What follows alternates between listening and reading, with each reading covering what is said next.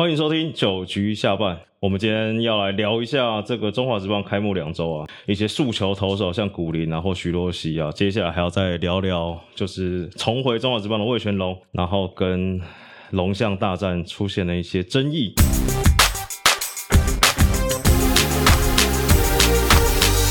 首先，我们先欢迎一下我们节目主持人耿博轩 （A.K.A. 耿胖耿巴巴胖胖，耿胖胖）。各位听众大家好，好。哎，耿胖，我这个中职开幕两周啊，因为我也算是这个中职边缘人，观察场外观察这样，资深老球迷，资深老，对我就发现好像真的有点像是一直在宣传，今年球好像真的不是很贪哎。呃，对，尤其可以看到前面几场比赛，不像这个。以往啊，全垒打满天飞啊。那现在你可以看到，从这个投手更敢攻击好球带来看，大概投手也了解了，这颗球应该不是太弹。就算你打到阿达里，也不一定出去了。是手套一伸就接到。那你看到现在真正能打出全垒打的前面几场比赛，是真的有这种我们所所谓这种 true power，真的是有这种 power 的这些打者，包括像国辉啊、林安可啊、张志豪这种指标指标性的这种有机会拿全垒打王的人物。你是在暗示，假如一个王姓选手回。回来的话，可能忘记 好了。上礼拜啊，其实大家乡民也好了，或球迷，其实讨论度最高的就是那个魏全龙的徐若曦嘛。那真的表现非常惊艳呐，这 K 九值高达二十七嘛。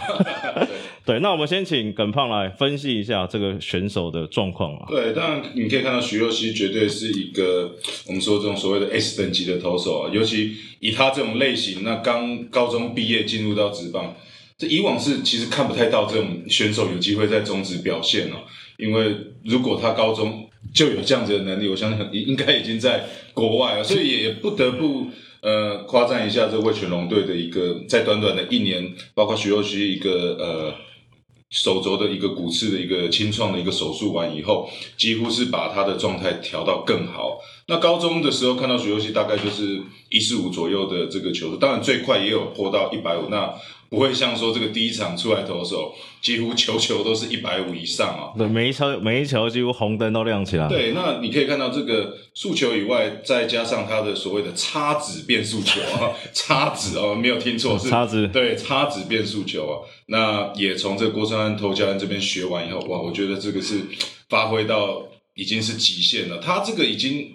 以我归类的话，我觉得已经不像是变速球，比较像是这种快速的直插球，就是小插了。对，就是小插。这个因为变速球我们知道是这种最后球会放慢嘛，就是会感觉有一个速差感觉。不过它这个最后到本垒板是一个加速。这个快速直插球之前有人说是这个本世纪最后的魔球嘛，因为像之前因为我大联盟有看那个印第安人有那个 Carrasco 嘛，他那颗也是插的变速球，而且投的很快。对，就比他直球大概可能九四九十五迈那个。可能八十八迈，对对对对对对，就其实跟大家印象中变速球大概可能慢个二十公里，其实不太一样。对，尤其这种再搭配上它其实挥背的速度跟直球一样，所以一开始打者会觉得，哎，一百五的速球要来啊，没想到来到这本垒板之前是往下掉的幅度相当大，而且大概这个速差也只有大概只有十公里左右。所以我觉得徐若曦不管是速球，再加上他变化球，还有他整个控球的能力也是相当好。你可以看第一场比赛，其实几乎。呃，一开始都可以压在好球带两边了。那当他有自信的时候，直球塞在高的位置，打者又跟不上。对，所以我觉得魏全龙队一开始在这边，哇，徐若曦把他第一场就让大家相当惊艳哦。应该让这个先前选秀啊，有机会拿到徐若曦的球的，应该很有了。那个乡民都在已经在算那个谁放枪了嘛？对啊，可能大概除了林安可大家可以接受以外，其他的球队可能都会觉得哇。好像这个真的是一个相当大的遗珠啊！但是第一场稍微看起来，我觉得两件。第一个事情是第一场的主审好的再稍微大一点点，其实对徐若曦是比较有利的。那第二个事情是，他看起来比较就像是直球跟变速球两个 combo 的投手嘛。那他假如说要在中止这么长的赛季继续保持这么好，那是不是可能要有第三颗的变化球？这个就是重点。那当然说，其实好球在大小。跟那天他的这个主宰力其实没有什么关系，即便这个这个两边剪的比较大的时候，只是让他更好去抢一个好球数而已。其实你看到那天其实塞进来打者是跟不太到。那其实也有观察到说，除了直球跟这个变呃他的这种叉子变速球以外，当天他也是有用一些少量的滑球跟他的曲球，那包括像周思齐三振站着看的那个滑球，呃，虽然有跑，可是并不是这种。哎，可以藏起来，像他的呃叉子变速球，就是说我量好球，我我摆明了，我就是要用这颗球，就直接把你解决掉。即便你知道你看得到，你也打不到。而他滑球的轨迹，呃，就就稍微的呃，不是像这种三振类型的变化球，就是说比较没有呃我们所谓的这种那么深度，就是说可能到本垒板的时候会突然往下咬的这种感觉，是稍微呃跟他的直插球的这个等级是有一点点差距。对，那当然。现在他直球可以抢好球，又有速度，只插球又又有这个往下掉的这种轨迹。那目前可能看滑球跟曲球，就是用来先抢好球数，先来骗骗对，先来抢到前面好球。当打者在猜测这速球或者叉子变速球来的时候，哎，突然放慢的一个不同轨迹的一个球路，那慢慢的再来，我觉得。呃，这两颗里面可能取舍一颗，再来慢慢的训练成他的 out pitch。对，我看到一个新闻蛮有趣，就是他们有去访问，这应该算是你同期的吧？就是小鸡林恩宇啊，是小鸡说，这不知道是不是在建立敌人信心，还是先把他捧高？他说：“哦，我觉得徐若曦比我强很多。”这个是事实啊，这是事实，这绝对绝对是事实，绝对是对，小鸡说什么？他球速又比我快，然后变速球又比我厉害。他说：“哎，我跟他最主要可能长得也比他帅，我是觉得这个是重点。没有对，但我觉得两个是不同类型的。对，那因为呃，第一小鸡的身高，那跟当初他在投球的控球，还有他的其他的这个变速球，还有他滑球，其实也都相当的好。对，就是说徐若曦是更刚猛一点。那呃，唯一能讲可能鸡哥这边稍微有点智慧了，这可能用以智慧取胜。对，大家都在讨论说徐若曦的模板可能会是谁。但我感觉都没有一个很像的人，对，因为他，我觉得他在中职现在目前应该就是以本土来讲，嗯，就是顶级了，对。对，你很少看到这样本土，可能大家要来模仿他，不是他去模仿别人，可能他搞错了。对，那当然可能像呃，之前亚锦赛有看到现在在红袜队的刘志荣，嗯，哦的这种速度投球这种，当初他在投这个对日本这种后援的情况，也是这种直球塞进来，然后变速球就直接。骗下去的这种感觉，对。第二个选手就是统一的古林啊，这算是他已经第二个赛季了嘛？那其实出场第一场只投了两局，第一场可能控球状况比较不好了。那上一场撑了五局多，拿到胜投嘛？嗯，是。那你觉得古林？我自己是觉得他可能又。他速度不错，而且我觉得他身材条件好像比徐若曦又更好。是，但是他的控球能力好像……当然，我觉得古林这两年出赛，就是大家比较有一些疑虑，就是他的一些伤势。对，就是说好像哎，投好的时候正在顺的时候，好像一些这种小伤又来，好像又会影响到他整个状况。其实，在高中的时候观察到他，不过这两位选手，包括徐若曦跟古林瑞阳，其实真的都蛮真的是很厉害。尤其古林，其实。又跟徐若曦不一样，徐若曦是高中就有投到一百五的一个实力。我以我古林，我印象中高中没有到一百，好到一百四十，对，一百四十出，他就是吃这个球的尾劲，甚至对，甚至一些靠一些变速球啊、曲球啊、滑球来来诱使打者。不过进到哦同一时候。把他这个训练成这大饼，对一百五十五公里的一个速球，他有测到一五六，对，应该是有点欢乐。对，呃，同同在同一主场啊，那支枪我也曾经，对，开玩笑，对，所以我觉得古林的类型又不太一样啊。对，就是说，我觉得比较担心的还是古林的一个呃，他的身体的一个状况。当然，他速球有他的能力，但第一场看起来，前面这几场看起来就是说控球上好像没有像许若曦来的这么好。我觉得。在他的这个自信心上，他自己其实也有稍微提到一点，就是说有时候这个太想吹球速啊，或者说不太像呃徐若曦，好像直接我就来跟当天我的 staff 相当好，我就直接来跟你打着正面来做做一个对决。因为我说的古林瑞阳的曲球跟滑球其实并不会呃输给这个徐若曦哦，但他好像都不太敢投，对他反而我觉得古林的这个曲球是在高中看起来说是。呃，那时候看的时候是用十二到六的一个这种轨迹，对大区再搭配上它的滑球都是相当不错的，可以拿来做一个，反而是可以拿来做一个三振的这种所谓的这种 out pitch。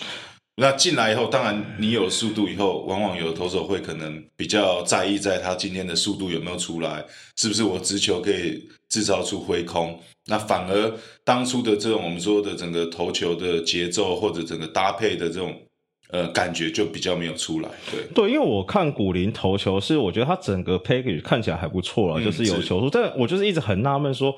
他为什么一直不投？就好像变化球很珍贵那种感觉，嗯就是一直是，就是有时候像他第一场也都是一百五十，也是一直红灯嘛。第二场相对没那么快，但是不管是抢好球数，或是你真的要 out pitch，、你不管是要让人家打到场内，或是要三振人家，就是那颗球一直出不来。所以当他遇到一些棒子很黏的选手，就会看到一些就一直外角就一直破坏掉，破坏掉，然后等到他最后真的吹不进去，所以他四坏球也相对偏高啊。对，那有时候我们也知道这个。不是不用这颗球，而是没什么机会用到。如果你坏球走在前面了，你要投这变化球也没什么嗯信心了。所以有时候还是要先以这个抢好球数。相信当然，你一个好球以后，你要投这个变化球的时候，你就会相对的比较大胆。尤其两好球没坏球，那往往我们知道，你只要球速拖到可能要两坏、两好三坏，除非你有相当大的这种自信心，嗯，相信你的这个变化球的控球，不然就像他当初那时候，呃，对，都是以直球为主，没有什么变化球。就像你刚刚还有提到一个刘志荣，嗯，对，就是我觉得最近台湾啊或中华职棒、就出了很多这种火球，所以我们才会说现在速球时代。因为我们想到之前像我们这种比较有年纪一点，我们之前看、好了这。那我之前做那个转播棒球的时候，那时候刚开始说什么要亮灯还是什么有的没的，是也是一百五亮灯嘛。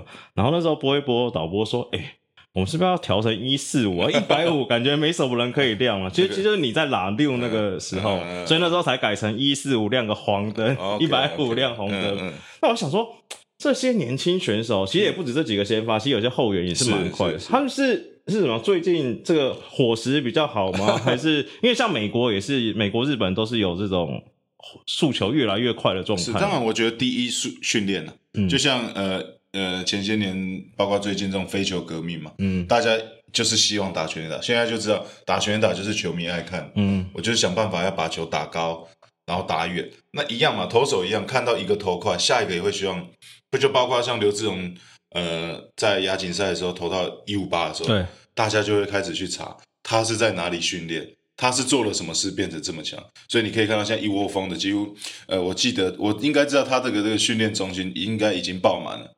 你说美国那边的吗就是？在台湾这边，哦台湾有他对他在台湾的一个做重量的地方，嗯对这边不能帮他打广告。那我去的话，会不会我已经个二十公里？我我已经排在后备第一百，所以你是第六队的 选秀状元。你没有什么，因为现在球嘛改了，想说回去试看看。以前的球都这么弹，现在不弹了。这三个速球的投手，你说你说是跟训练方式？当然，我觉得训练一定有关系的，对，那不可能一个平白无故的，就像我们两个都希望减肥嘛，嗯。我们坐在这边呢睡一觉，幻想一下明天我们就哦。就变健美先生，这不可能，我们还是要实际去操作。但是我在想到，所以就像我们之前那时候，譬如说像是嘟嘟跟阿福好了，嗯是。其实我记得那时候他们其实极速其实也是会亮灯的，但是他们平常可能就是都是一四四、一四五，那我觉得这个跟这个呃，不管是高中进来选秀也好，我觉得打者变越来越精进也有关系，嗯就是说，呃，投手要想办法去适应这个环境。嗯你你你一直被打，你就必须被淘汰。嗯，那我唯一能改变就是把自己变强。就是两边互相，就打者进步完，投手也要进步对嘛。对对因为像最新今天昨天的新闻嘛，那个郑凯文昨天不是七局嗯胜投，是然后说最快球速没有破一百四，然后我想说，哎，最快球速没有破一百四，在我们之前的年代好像蛮正常的嘛。对。那不过我觉得这个就是现在中职极少数的呃呃选手可以做到这样子的一个能力。当然，郑凯文你要讲，你不会以速度去要求他，你会以他的控球、他的变化球、他在场上控制跑者的一个能力，就尤其像他在看管跑者能力是相当好，相当不容易被盗垒。那面对危机的一些状况，他也是相当好。号称啊，唯一能跟百万象迷抗衡的魏全龙重返中华职棒嘛。嗯，王维忠选秀状元龙状元，嗯号称唯一拿这个美元的男人嘛。你觉得他第一场表现，你觉得怎么样？嗯，我觉得前三局是真的不错、啊，就是说在他的整个投球能力，不管是速球的速度，还有他的这个拿手的一个变速球的掌控，甚至我觉得一个好的先发投手就是你要有办法去掌控整个比赛的一个节奏。那当当然就是说你你要投，你至少先发我们说的这种可能要吃个六局，六局里面难免会遇到一些危机，你是不是可以把危机危机呃化到这个最小？甚至说在危机的时候有有这个化解能力的一个表现，我觉得王一中在第一场比赛都有看到。那第五局。呃，比较可惜的就是二垒手那个球没有挡下，要不然其实他是有机会拿到胜投的。那要讲说前三局投的相当好，第四局开始感觉上球有一些这种开始乱喷的这个迹象啊。那我觉得这个赛后也看到，他有说他这个左手腕这边有点不舒服，有紧绷哦，甚至都已经投到 O C 啊。嗯，这个现象，这个 哦，这个这个长眼睛，手指 O C 是手腕 O C。这个打棒球这么多年，真的第一次看到这边淤青的一个现象，对。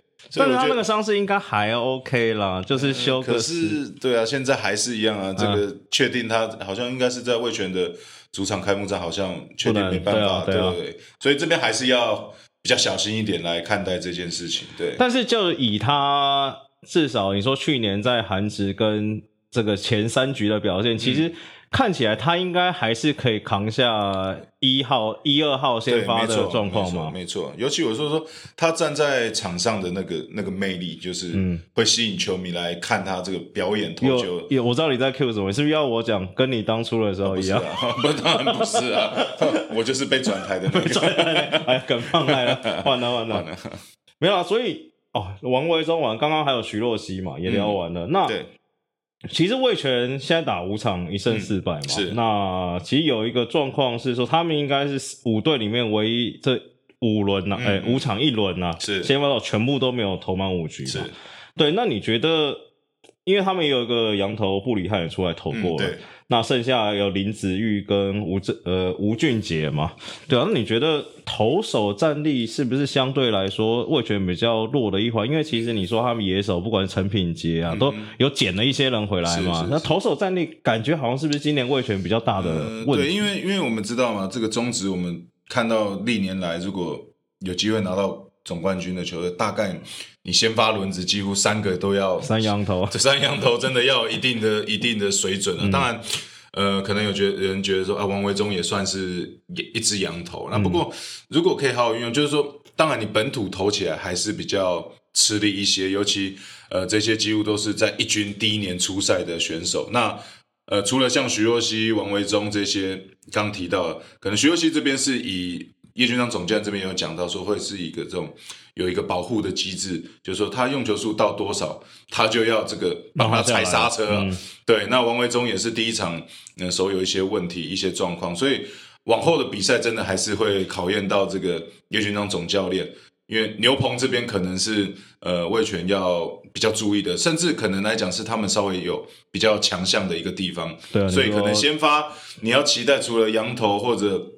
回伤愈回来以后的王维忠可以吃到五局六局甚至更多局以外，其他的我觉得可能就会以这种呃车轮战的一个方式来。牛棚海对牛棚对，就是可能先发呃投个可能三局四局左右见好就收。哎，这样算是蛮先进的。对，然后就赶快 会不会下一场看田泽出来投第一局？对，然后赶快再换一个这种长中继出来，然后把整整场比赛给结束掉。对。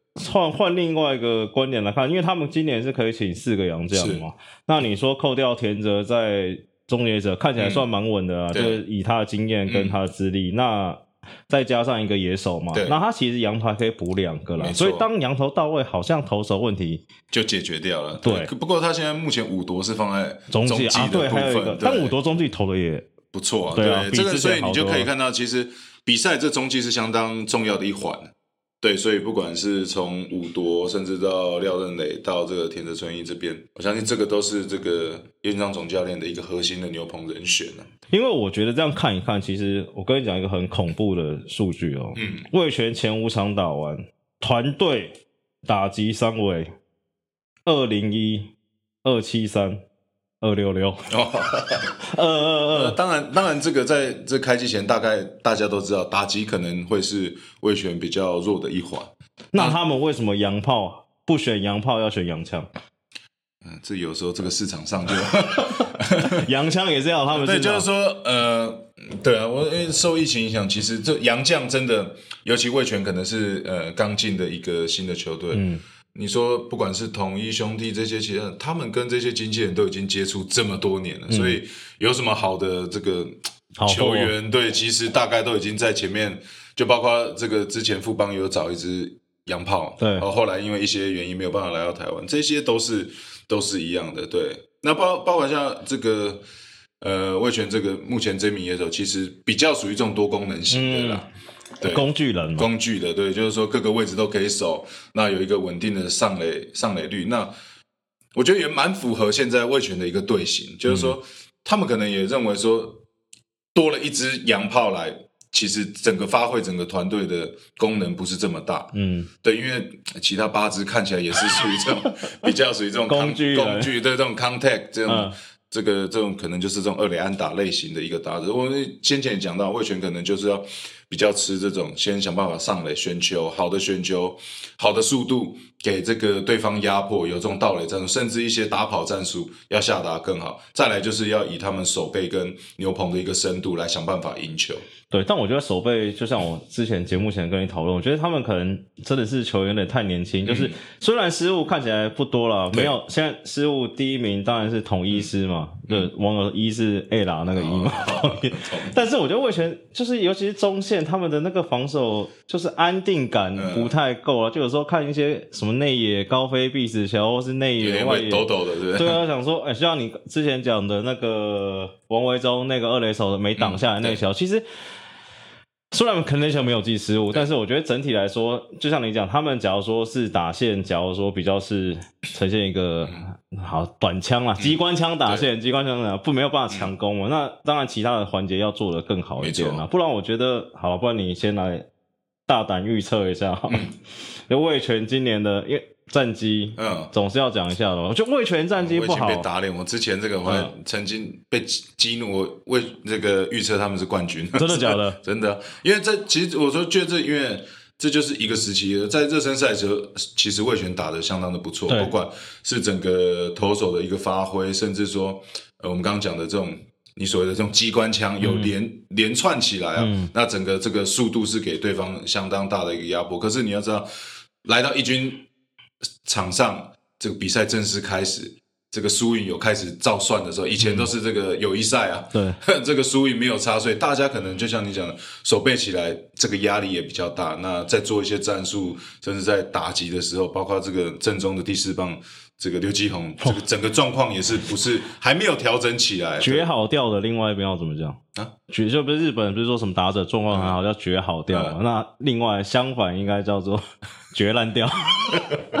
他状况真的不是很好哎、对，那呃，其实我觉得这个，你对于这个呃直棒的这种年轻的选手，你叫他一下子就要扛起这个第四棒的位置，我觉得真的不是这么容易。那包括像刘基宏，呃，以前高中在看的时候，他也是比较属于这种厄里安达类型，嗯然后有效击球、低三振的这种打者。嗯那你现在把他调到第四棒，然后他可能的压力就是我需要长打，嗯我需要长打，我需要全垒打的这种这种压力啊。那当然，去年在二军你可以看到是有十七支全垒打，没有错。可是当时的情况是，哎、二军是弹的还是不弹的？呃，就是一军用不到的球就是给二军。那边 对 对，那当然你在面对到投手的一个能力也是相对来讲不一样的。今年你是来到一军扎扎实实面对到这些洋将，面对到这些呃顶级的这些投手，那打起来真的是前面几场看起来是比较辛苦一些。对，因为我呃应该是礼拜六吧，我有看到他他们跟统一打嘛那场对古林嘛，嗯然后那个打席，古林已经到第二轮、第三轮投球了，他第一场第一第一打席打二安嘛，嗯然后第二打 K，、第三打席就是那时候古林球数大概剩一四四一四五而已，但是很明显。感觉那时候古林想要下下车了，就是嗯也累了，然后就是也不管那么多，就直接直球塞进去塞进去。那可能我觉得刘继宏可能压力有点大，就是那个挥棒也是完全追不上，不是被变化球骗到那种，是是那个速度完全跟不上。还是套句老话啦，因为现在开季毕竟才两个礼拜的时间嘛，那刘基宏还是要给他点时间。那我问你一个最关键的一题哈，嗯，你觉得刘基宏跟许基宏今年成绩谁会比较好？以全垒打来讲的话，我觉得许基宏。许基宏，对，那如果打击率，如果一旦呃刘基宏这克服心理这些这个压力的时候，我觉得他的打击率是会慢慢上来的。那你对他还蛮有信心的？很有信心啊！不过这两个人我常常也搞错，差一个字他讲错。对，那当然你说这种 power 一定是呃许基宏这个天生的，不管身材条件或者回棒的这个轨迹是比较属于这种长打类型。对，刘基宏我一直认为他是这种可能在三五棒会比较适合的一个人选。那我开季有看到人家讨论说，因为今天球变不谈嘛，嗯，他们说可能会不会对一些这种强阵型 或者你讲出抛的型的打者会比较有利，因为像之前真的很弹的时候，你说真的一些 gap hitter 其实可以把球打出去嘛。那你说不要说像。呃，许基宏，你说，譬如像统一的什么邓志伟那些，真的是纯每一球都开强阵的，你觉得会有这种？也会啊，就是说，如果这这平常的机枪都可以打打全垒打，那甚至因为他的优势就是上垒对。安打二垒安打，可是你你的这个功能也被他拿走的时候，可能你就会被孤立到一边。那当然，我如果我是教练，我也希望你长短都可以兼具的这打者。那不过现在球换回来，可能原本这些。呃，不是这种 true power 的打者，可能全垒打今年就会看的比较少一些，所以反而像你刚刚提到，像邓志伟这种有机会拼一支全垒打的打者，呃，上场机会应该会看到更多。上礼拜其实还有一个很的关键的事情，龙象大战，龙象大战一定要有点激情。对，上礼拜是这个滑石粉事件了。对，那其实影片看了一下啦，我先问了一个关键的事情。威总到底听不听懂台语？听得懂啊，我们都用台语沟通啊。真的吗？那他为什么感觉他那时候那个叶总小叶不是上去说啊，我我好你尊逼姐？那他感觉我去旁边问一下，没有这个太远了。你要知道两个，即便本垒板到那边，嗯，对啊，那魏总其实他就是问说，哎，请问学长您您在讲什么？请问在讲什么？有什么？哎，滑石粉这个东西，因为因为今天要录节目，我去稍微做一下功课。是，就是我原本在想说，滑石粉到底，你先讲一下 滑石粉对投手到底有没有帮助？我说除了止汗、止滑、止滑，对。所以那用滑石粉会，譬如说，因为我听曹总有讲嘛，他说滑石粉用的话，那个手感咬的会比较卡摘。嗯，这个我不知道，每一个人的感，我觉得这种就是每个人的感觉。你那时候有在用滑石粉吗？我当然有，我用很多，因为我会流手汗。对，包括你这个，为什么有的人要穿长袖？因为就是说，你从这个手臂流下来的汗会一路的这个。滑到你的手，对我之前看有些人是这种从手臂这样啵啵啵，一直点点点往一直往手腕，所以那个就是你看他拿滑石粉，有的人是拍整只手，对对对对对，然后连这个手背，其实这个都是被不允许，就跟在用痱子粉那种感觉一样，是是是是是，那个不允许是因为他们说那个出手的时候会会喷烟呐，喷烟，对啊，这最著名的以前就是嘟嘟嘛嘟嘟嘛，对，烟雾迷吗？烟雾球，对，还有你好朋友刚刚讲林恩宇好像也有被哦，小鸡也是有了，对。要不然他这个成绩怎么？但是这种对 没有开玩笑，感觉跟小鸡好像比较熟，比较可以开他玩笑。跟嘟嘟就不太，嘟嘟学长也很熟，也很熟。对，嘟嘟是真的是能力好。其实我们看，其实你就看，其实帽子上你有印象，帽子上有白白的，基本上都是滑石粉。没错。那那个东西怎么规范呢？就是没有，就是说，呃，那天听这个威总，不管跟裁判，他们也也都有讲到，就是说，你可以做使用。当你把它拍到你手上以后，他们是说要擦拭掉，或者甚至我们看有时候投手会做一个吹的这吹一下这个动作，说证明说你有把这个烟给吹掉。嗯，对，所以才不会去影响到最终打者的一个视觉，因为这个东西是给你止汗用的，而不是拿给你来做小动作去影响打者。有的投手可能会觉得，哎，这样是不是真的让打者会有一个视觉上的这个短暂的这个。球好像消失掉，嗯，就像打者在用这个喷剂，嗯，我们也是有联盟也是有一定的规范嘛，对，就是说你喷的时候，你只能离这个握棒球棒的多少距离，不能喷太高嘛，嗯，因为喷太高这个就会产生这个犯规，可能人家就觉得说你喷在阿达里的时候会产生更多的摩擦力，对，对，这同样的都是，我觉得这就是有规范，我们就是要照着规范走。但是我看新闻好像说没有。应该说没有，就可能就是可能有规范要吹或是用干净，但是没有规范说它到底可以用多少。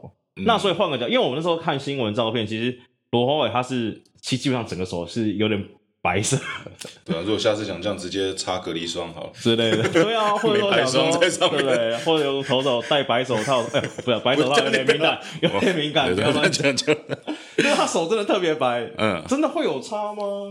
比如说我没有林志当过，我没有当，林志玲投球，对不对？手超白，真的会看不到球吗？是我真的我我没有当过打者，所以我可能不太对，清那我会好奇说，假如说真的是这样子的话，那就像叶总讲了嘛，去年他们在二军就已经吵过很多次了嘛。那现在目前看起来是联盟没有办法规范这件事情，就说好，你随，譬如说好，罗花已经沾的满手都是，然后这样好，比如做事吹一吹，吹掉之后，那其实手还是白的可。能吹要有一阵烟刚好起来，像这个 LeBron James 一呃 样。哎，所以华资本这种事情是不是也对，其实我觉得，呃当然，当然，有的人可能觉得说，哎，叶总好像情绪稍微，嗯对，那、嗯我觉得这威助教练这边也是，就是在为自己的球员争取嗯。他们的，因为我也有听到这位助教练是说担心这个球员会危险，就是说第一个出来视觉没有看到说，如果是一个近身球，嗯打者可能会来不及闪。嗯，那当然，叶总也是觉得说，哎，你这样是不是影响到我的投球投节奏？投球节奏，已经在已经在不稳了，你又上来这样子，好不容易投一个好球，又又 上来又跟人警告他，嗯。对对对对对，这以前我们也都有了。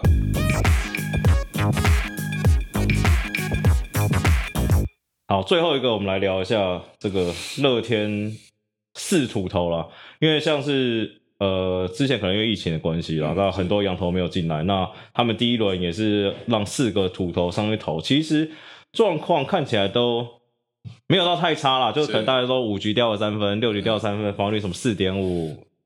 这应该算还 OK 了，就以嗯之前中职的标准了。对，那比较突出的可能是张喜凯了，没错，对，然后等于算是五点二局没失分嘛。是。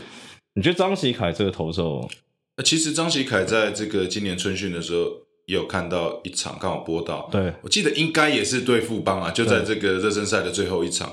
其实那时候就有看到说，哎，奇怪，呃，其实他是这种真的比较属于这种低肩呃下勾，比较接近这种下勾类型真的有，对，真的有够慢的。对，就是说跟这黄子鹏的类型其实又不一样了。嗯对，那就是近历年来我们看到这些其实下勾类型的投手，只要你能投得准。你能够在一军这种定的出来，其实真的都有一定的成绩。从最早我们知道这个大学长陈宪章这种屠龙手，包括像杨介仁学长啊，像这个阿盖啊、廖宇成啊这些，其实以往我们都可以看到，这个真的让一堆打者吃尽了苦头。哎，为什么台湾都没有像韩国那种或美国那种第一间他妈一百五那种？呃，我觉得因为还是，毕竟他们这种类型的投手比较多，因为以往我们大概都是，呃，上面投不好了，可能没速度，像你就变侧，对。顶多是侧。我是手举不起来，手痛起来，我不是想改，我一举起来啊手就夹到了，对。对，所以我们大概都是因为为了生存而去改变这个投球的一个形态，嗯。